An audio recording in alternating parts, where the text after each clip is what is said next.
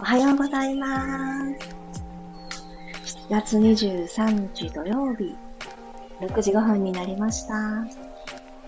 おはようございます。ピラティストレーナーの小山由かです。マリさんおはようございます。昨晩もかなり涼しいなと思って窓全開で寝たらですね、ちょっと朝寒いくらい？涼しい風が入ってくるって、ほんと幸せだなって思うんですけど、本当にうっかりしますよね。私、寝てる時、きちんと布団用意しているんですけど、布団をかぶってる確率が0%なんですね。ほんとびっくりするくらい0%で、あれ、これもしかして掛け布団いらないのかなって思うくらい、あの、そばに添えてあるとか、なんかね、あの、焼き枕ほどの厚みもないんですけど、そんな状態で足で挟んでたとか、とにかく布団の役割をなしていないことがめちゃくちゃあるので、そんな涼しい環境にいると、もうね、冷え冷えとしてくるんですよ。それで、明け方、なんか寒いかもって思って起きて、あ、布団かかってなかったとかね、そんな気づきばっかりなんです。皆さんどんな朝をお迎えですか？ひよこさん、ともっちさん、ひろみさん、おはようございます。あ、ひろみさんは昨日の夜も会えて、朝も会えて嬉しい。かおりさん、おはようございます。あお久しぶりです。ねお久しぶり、嬉しいですね。ここでまたこうやってみんなでね、お久しぶりとか、おはようとかいいやん。楽しい。気持ちいいですよね。朝の挨拶。タイノさんも、さっちゃんもおはようございます。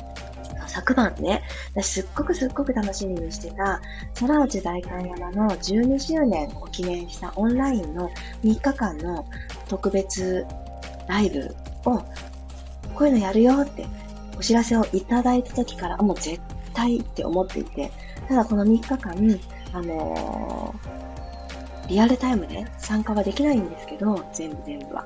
たった唯一、リアルタイムで参加できるっていうのは昨日のクラスで、昨日はあの、和子先生の自律神経を整えるヨガというクラスだったんですけど、そこでもピラストレッチメンバーにもお会いできてめちゃくちゃ嬉しかったんですが、なんかね、それも相まってすごく心地よい時間で、で、外のね、窓からの風も気持ちよくって、うとうとうとうってしました。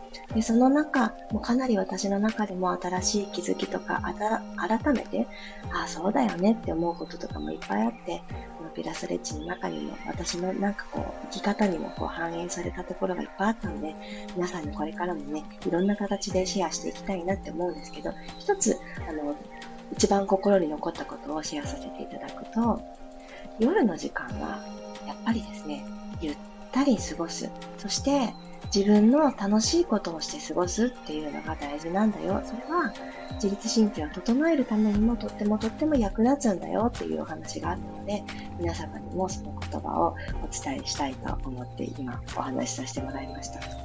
必ず体は休む時間が必要だし、体が休ませる、しっかり休むためには脳をね、休ませる、脳を空っぽにするっていうような作業をちょっぴりとってあげるのって大事なんだよっていうところでした。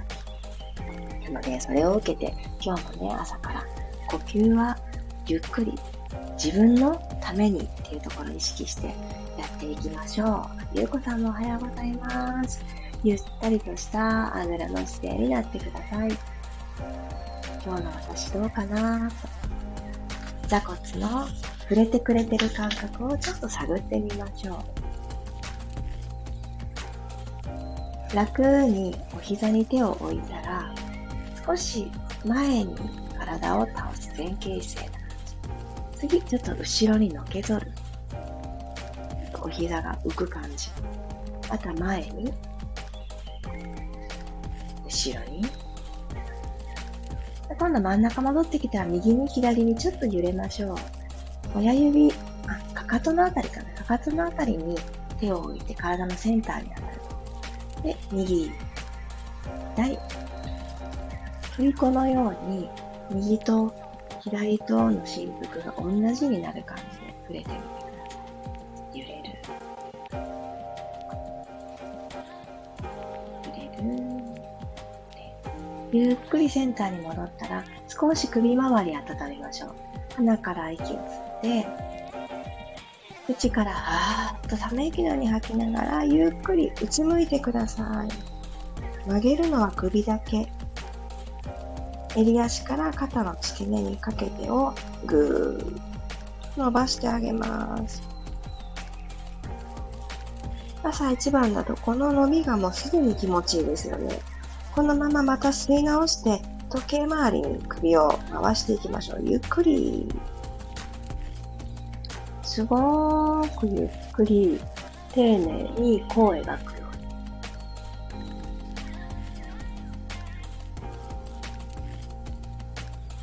うに。下まで来たら、反対回し吸いながら、左にぐるー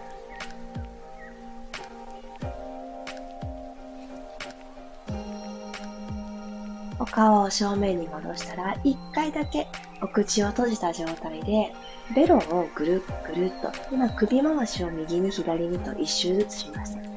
なので、ベロをぐるぐるっと右に左にと回していきたいと思います。まず左と、左の歯の奥、奥の左の歯のところと、ほっぺの間ですね、前歯のところ。当ててあげて、ベロの先端。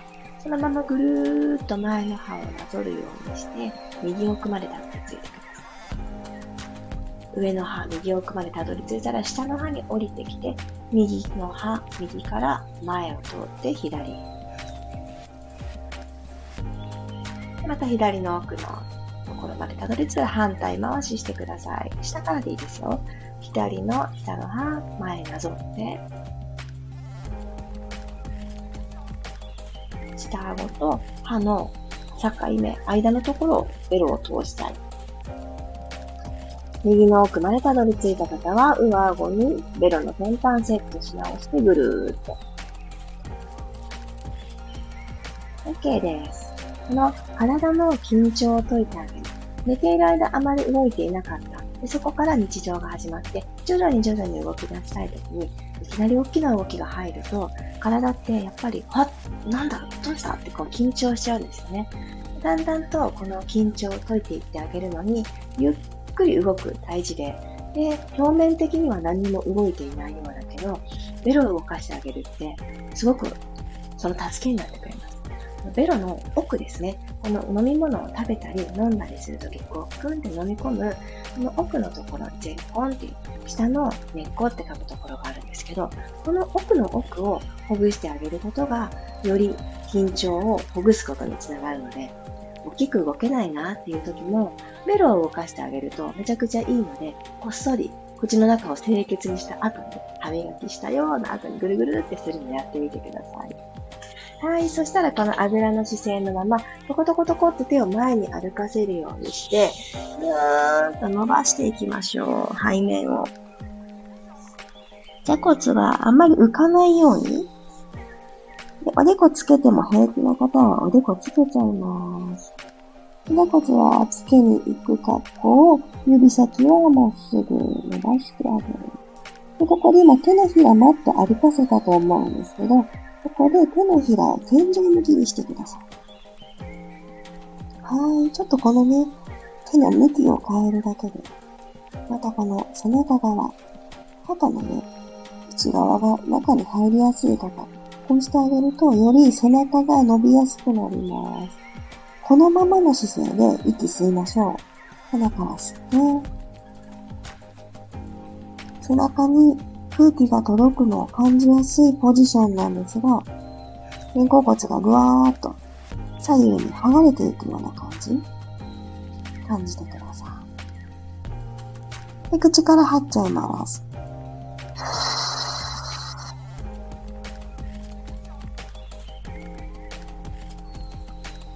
もう一回行きましょう。鼻から吸って。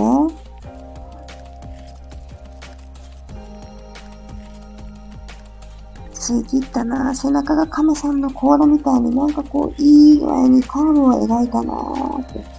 そのくらい吸っちゃって、口から吐きます。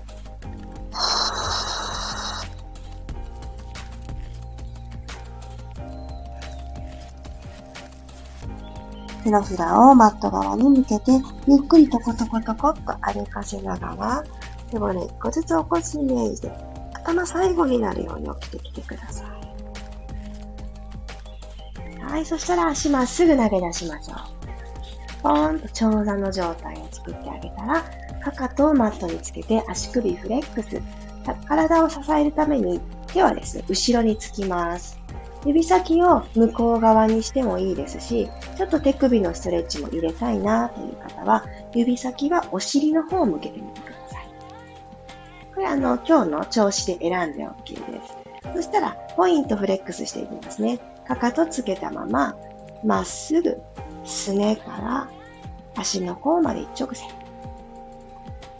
ぐーっと押し出していきます。かかと、フレックス、押し出していく。ふーっと吐いてポイント。吸って、フレックス。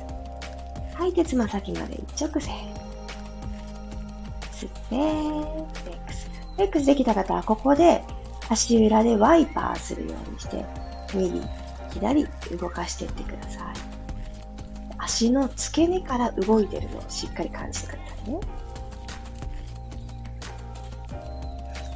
さ、上半身丸っとなってきてないですか？今ある肩の位置、もう一つ左右に引っ張ってあげたいので、鎖骨をちょっと左右に引っ張る意識を持ってみましょう。そしたら先ほどちょっと意識ができた肩甲骨側が背骨にキュッてちょっと集まってくれると思います。このわずかな違いを試しみて。はい、ワイパー終了です。OK、そのまま手を前習いの方向に動か。では、このままゆっくりロールバックしていきたいと思います。足伸ばしたまんま、ゆっくりゆっくり仰向けになれるところまで行きましょう。マットのすごく真ん中にいた方は、ちょっとマットの端っこに仰向けになった場合、ご自身がマットの中に収まるように、ちょっと始まりの場所を整えてから行きましょうか。では行ってみますね。かかとがマットについてます。座骨もマットについてます。座骨は今垂直な感じに突き刺さってる状態。前習い作ったら一回吸いましょう。吐きながら、ゆっくりゆっくり背骨を一個ずつ寝かせていくようにして、マットに仰向けになってきます。どこかコロンときそうなところがあるかもしれません。今日の調子どうかな確認しながらコロンときてもダメじゃないね。で、転がれた方はそのまま天井向きに前習い。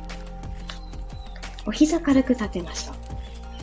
骨盤が床と平行を確認したら腕開いていきます。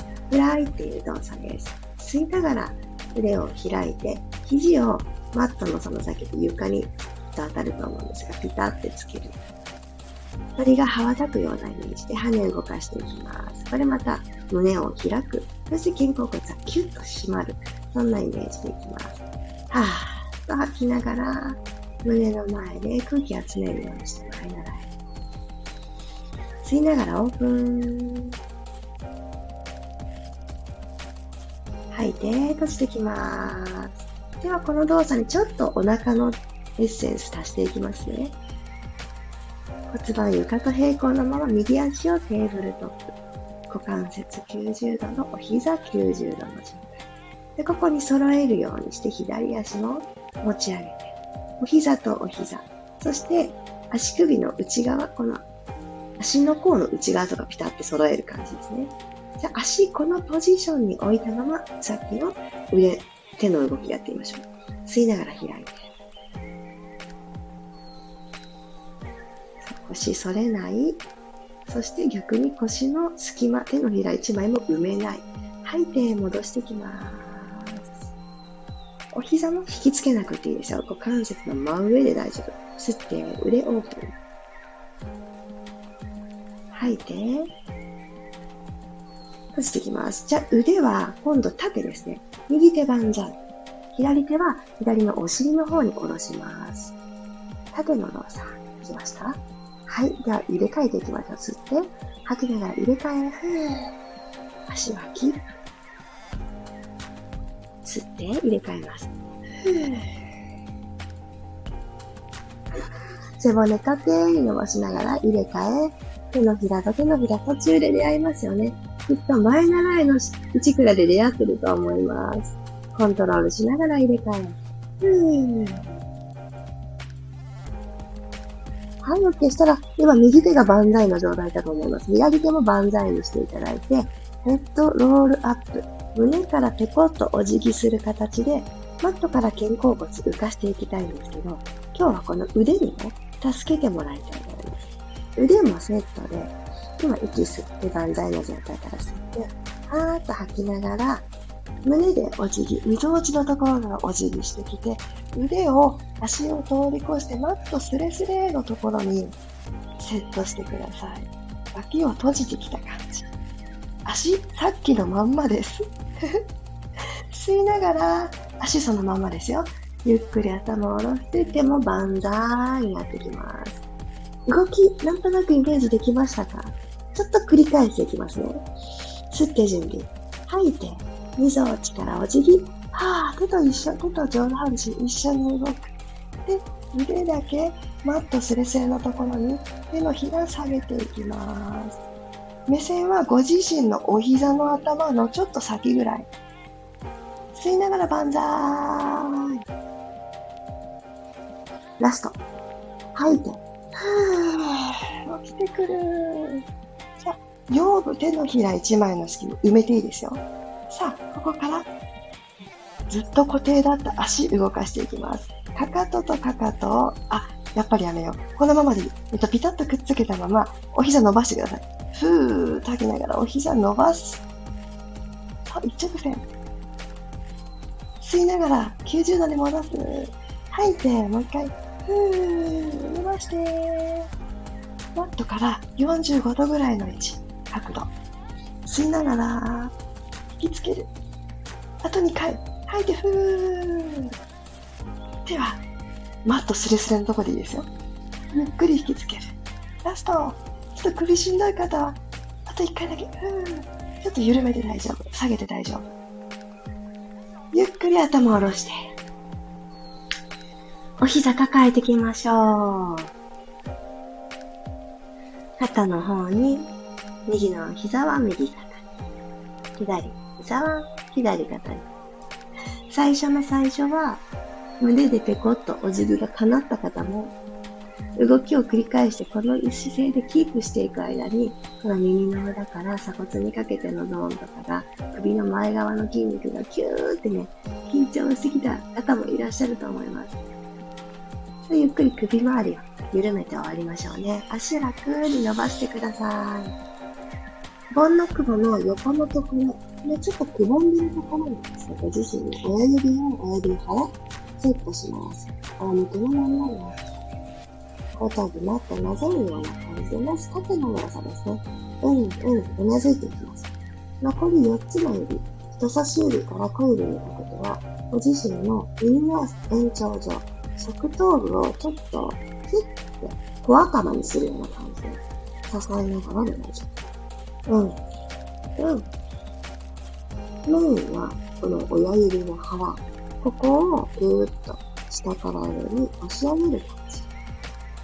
髪の生え際と首のところの境目を下からキュッと押してあげてる。そんな感じで、動きを止めたら、今度、イヤイヤするように、鼻の頭を右に、左に、このぐらいゆっくり右に、左に、じわ次、右行ったところで止まってください。ここで、うんうん、うなずき入れましょう。さっきのセンターでうなずいた時とまた感覚違うと思う。3回くらいできたら、またセンターに戻り左側へ。で、たどり着いた先でまた3つほどうなずきます。親指の腹を当てていただいているうちの、ちょっとずつずらしてあげてもいいと思います。ちょっと右側にずらしてみたりとか、あとは、本木母側に寄せてみたりとか、今心地いいなって思うところを探っていく。はい、オッケー。お疲れ様でした。ああ、最後、頭に触れてあげるって。脳のリラックスにすごく直結するなーって私は思うんですけど、ちょうど昨日のミルームのライブレッスンがフォームローラーやボールを使ったほぐし会の、あの、今、夏休み限定企画で1週間限定アーカイブ残るんですけど、このフォームローラーとかツールを使ったほぐし会はもう永久に残る保存版なんですね。で、これやっぱり大人気なんですけど、その永久に残るツール使ったほぐし会は週に1回行ってるんですが、もうね、びっくりなんです。皆さんね、あのー、私が使っている、一回ご紹介をさせていただいたフォームローラーね、お揃い買いましたの方が続出で、で、それね、あの、太い普通のタイプとミニローラーセットになったもので、あの、ちょうどミルームのあのー、動画レッスンの中では使ってはいないんですけど、動画に映り込んでるんです。オブジェとして 映り込んでいて、あれはこれですよってね、ご紹介したら、どれ買おうかなって迷ってた方が、軒並みね、一緒のを選んでくれたっていう嬉しい現象が起きてたことに昨日気づいて、さらに嬉しくなってですね。でも実際、なんかこう、アイテムを使ってほぐしてあげるって、すごく緩みますよねで。特にね、この首の後ろの緩めをミニのローラーの方でやるのが日課になってますっていうね、ご意見くださった方が2名おられたので、あ、すごい、2人もいらっしゃるってことは、もっともっとたくさんいるんだなぁなんて思いながら、楽しくね、あのー、体をね、動かさせてもらったんですけど、いや、ほんと、この、仮にツールがなかったとしても、自分の手っていうものは、ほんといろんな風に助けてくれるなって、今朝もね、思いました。いや、ありがとうございます。緩めるってね、大事ですよね。ぜひね、ツールがあったり、今日ちょっと時間があるなっていう方は、何かを緩めてあげる。そして、ちょっと体と心にスペース、戻してあげるイメージで、ぜひぜひトライしてみてください。ありがとうございました。今日はですね、私ちょっと学びを深める時間になっていて、ワクワクが詰まっているんですけど、皆さん今日土曜日どんな一日になりそうですか？お仕事の方もいらっしゃると思うから、本当頑張って、でも時々ね、自分自身の好きなことを盛り込んで、大事ですよね。あの、暑すぎず涼しすぎずっていうところで過ごしてあげる。あ、杉さんおはようございます。ゆかりさんもおはようございます。ありがとうございます。やっぱりね、左右ってね、美味しいですよね。急に左右の話が始まる。今日ね、ちょっと私声が枯れてたと思うんですけど、あれって途中から聞いてくださった方、あれ今日ゆかさんじゃないのかなみたいな声だったかもしれないですが、これね、娘の風邪をね、もらいかかったあの後遺症ですね。私ね、どんな風邪も喉に来ちゃう。喉弱いんですよ。ね、こんなにね、話すことが大好きなのに、なんかこうね、自分の好きなことの体のパーツって弱かったりしません？ね、なんかこうね、ありますよね。私弱いって分かってるので、昔から弱いんですよ。なんですけど、まあ、結構喉、声を使う仕事に携わってきて、もう早何年だろう。全部でカウントしたらもう20年超えてきたぐらいになっちゃうんですけど、なのでね、喉調子悪い時の対処法をめちゃくちゃいっぱい持ってて、あの、究極はね、もうね、もう20年以上、もう19、8、18歳ぐらいの時から愛用してるオイルがあるんですけど、それ一滴垂らしたら、もうどんな時も平気みたいなのがあるんですけど、まあ、そんな魔法はさておき、やっぱりね、あれって思った時は、うがいですね。ちょっと塩水を、あの、塩水作っちゃって、ガラガラガラガラって普通のうがい。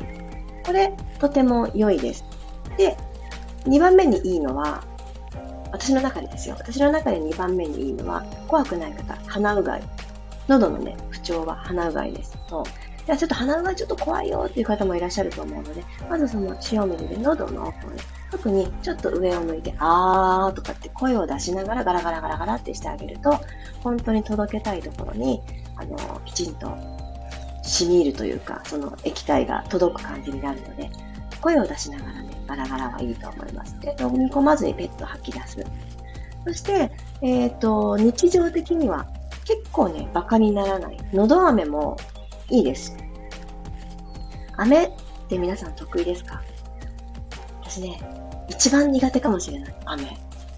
口の中に長い間滞在するものっていうのはとっても苦手で、昔はガムも苦手だったんですよ。でもガムは甘いものもあれば、爽やかなツーッとするメントール系のもあるので、まだ平気なんですね。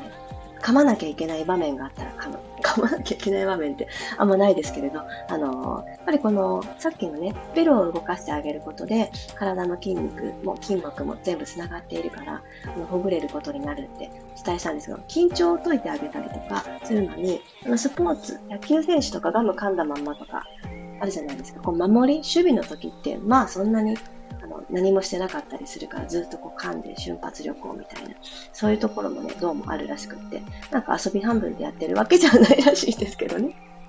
そうそう。なんかそういうのもあるから、唾液を出してあげるっていうのもガムいいんですよね。ただね、私ね、飴はですね、なんか舐めるのがあんまり得意じゃないのかな。あんまりね、早く飴が溶けていかないんですよ。口の中にずっとある。で、飴って大体甘いじゃないですか。それがね、なんか嫌だなーって思うんですけど、のど飴だけは別で、これは効能があるからって思うと、なんか頑張れるんですよね。で、やっぱコロコロコロコロね、唾液と混ぜながら、その成分が喉の奥に届くんですよね。やっぱりちょっと潤うのと保護っていう成分もあるから。で、そうやってちょっと、あのー、調子を整えてあげる。そして、喉の調子が悪い時って、喉で、喉を使って話すと余計に痛いんですよ。痛かったり、とかってなるんですけど、調子が悪い時こそ本気で声の通り道を確認する時間で、鼻から吸って、この口から吐くっていう声に口でポンって送り出してあげてる感じになるので、その時にちゃんとお腹から声を出していく。お腹をあの、話すという動作に参加させるみたいにして、体の通り道をちょっと確認するのに、喉の不調ってめちゃくちゃ使えるんですよ。そんなね、調子悪い時に喋んなくっていいじゃないって思うかもしれないんですけど、これで喉の調子がちょっと今一つでも話し続けたり、まあ歌うことはないけども歌ってみるのもいいんですよ。もう歌がね、一番わかりやすいかも。あのー音程を喉で取ってたってことに気づくとかね。ちょっと今日話だいぶ声の方に脱線してますが。そう、なのでね、あの、不調な時は、そう、塩水を頼りに、うがい、鼻うがい。そして、喉飴、潤わす。うん。あんまりね、喉不調な時は、牛乳はまたピタってね、張り付いてしまうので、牛乳、あの、この後ちょっと話をするとか、結構、あの、発表する前とか、スピーチするとかいう前は、ラテが好きな方もブラックコーヒーとかにしといた方がいいと思います。そんなワンポイントでした。皆さんが土曜日お知らせしてくれてる。マリさんありがとうございました。今日は午前中子供タイム作って夜はお誕生日祝い、ワークショップ。いやー嬉しい。いいじゃないですか。お誕生日祝い。あ、え、マリさんもしかして今日ですか ?7 月生まれってこの間教えていただいたから、週末だから今日行かれるのかなどちらにしても、お誕生日おめでとうマリさん、ペラスレッジ快活に過ごすための基盤になりました。あ、なんて嬉しいこと。嬉しいこと。嬉しい。いいですね。嬉しいな。かおりさん、久しぶりにゆかさんの優しい声を聞きながら、皆さんと体を動かせてとても楽しかったです。やった。ありがとうございます。ともっちさん、今日もありがとうございました。昨晩、年末に行われるマラソン大会のエントリー、無事にできたので今から走ってきまで行ってらっしゃい。見た、インスタ見た、年末のだったんですね。もう決まったんだ。おめでとうございます。いいですね。この下半期の目標ができて、まずは健康にその日を迎えられるように、健康も積み上げていきましょう。走るときも鼻から吸っていいんですよ。あ、でも、どうだろう。うん、でも鼻から吸うで、うん、ランニングの先生からね、あの、ご指導があったらあれですけど、鼻から吸うでもいいんですよ。えー、ゆうこさん、えー、あまりちゃんお誕生日おめでとうございます。やっぱり今日ですよね。やっぱり今日。おめでとう、おめでとうございます。みんなが優しい。ねおめでとう。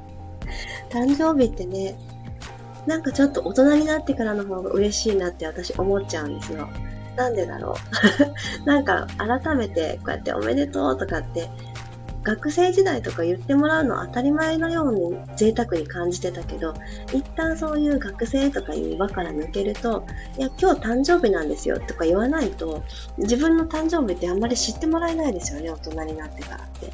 でもそうして何かのきっかけで伝えた時におめでとうって言ってくれる仲間がいるってめちゃめちゃ嬉しいですよね。いやもう最大の、あの、最大の愛を込めて、おめでとうございます。ね楽しい記念が始まりますね。いやー、ほんと、いいこと、いいこと。あ、そして、そして、あの、あれ、今日ってさ、今日ってさ、あ、違ったね。でも、あの、いいことだと思います。いや、本当にマラソンにね、トライする。しかも自らやるぞと決めてトライする。その気持ちは私の中に1ミリもなくてですね、尊敬の塊しかないです。ほんと素晴らしい。もう本当に頑張ってください。故障しないようにね、練習、あの、もうちょっと時間があるから、しかも今暑い時期だし、走られる時期と、あの、季節が違うので、今あんまりね、無理しすぎて倒れたりしないように。でも朝はチャンスですよね。もう昼間とか走ってられないから、朝チャンスに巡ってらっしゃい。いやー、よかった、よかった。とんとん、うん、練習、あのね、徐々にがいいですよ。で、めちゃくちゃ末端ですけど、足指の、あのー、目覚めのね、ワーク、ドレミファソ、ソファミレドって足指でね、やってあげるのとか、足首ですね。足首ポイントフレックスは今日したから大丈夫。足指ちょっと目覚めさせてから、靴履いてからできないとね、やってから行くといいですよ。